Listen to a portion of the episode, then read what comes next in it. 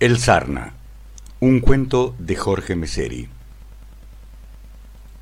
En aquellos años 30, los marginales solitarios tenían algo de romántico.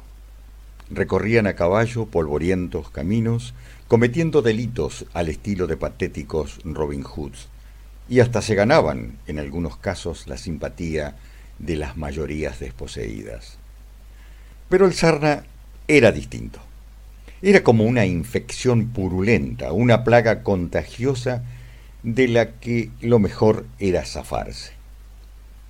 El mote, aunque parezca una obviedad, le venía de unas llagas que nunca cicatrizaban y exhalaban un olor putrefacto. Se decía que venía de la zona de Tandil, aunque jamás tuvo un lugar fijo donde vivir.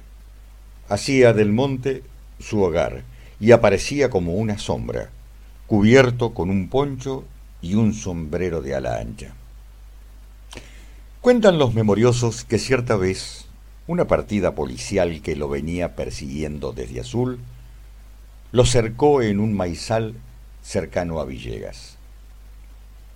El comisario a cargo, un tal Robledo, que se las aguantaba con los más pesados, le habló del modo más persuasivo que se le ocurrió. Sarna, sé que me estás escuchando, así que entregate o te entramos a buscar a los tiros. Por toda respuesta, una bala le voló la gorra plato. Furioso el policía dio la orden de abrir fuego y peinar el campo hasta dar con el cadáver de El Sarna. Fue inútil. Los efectivos policiales agotaron sus municiones y coincidieron en el medio del sembradío mirándose las caras del Sarna ni noticias. Otra vez la encerrona lo sorprendió en una tapera cerca de Venado Tuerto. La gendarmería, que llegó especialmente de Rosario, hizo fuego con todas sus armas Inmediatamente el jefe del escuadrón dio a un pelotón la orden de avanzar.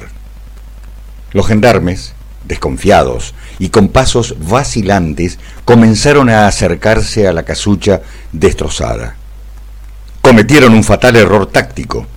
El miedo los hizo obrar instintivamente.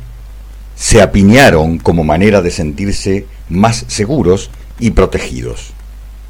El sarna no desperdició la oportunidad y desde la única ventana que permanecía aún en su lugar, asomó un pesado fusil automático Brumming, se paró desafiante y sosteniéndolo desde la cadera, descargó una ráfaga tan larga que agotó la totalidad de los proyectiles del cargador.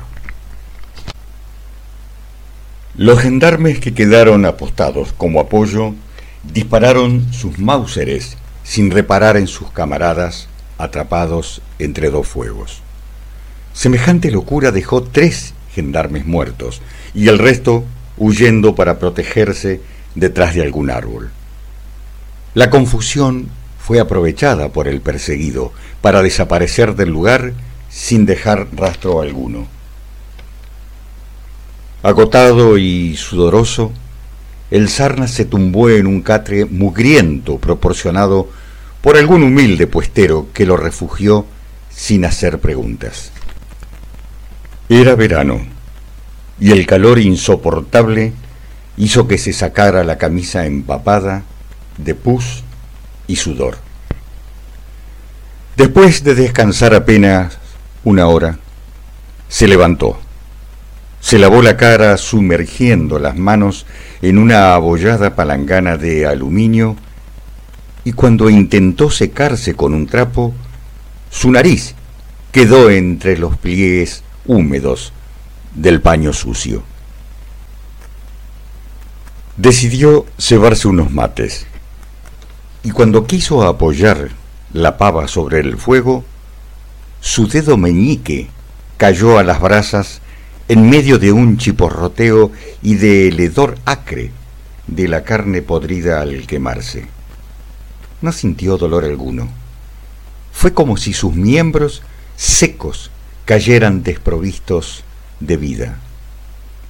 Miró su rostro en un espejo astillado y su boca hizo una mueca parecida a una sonrisa.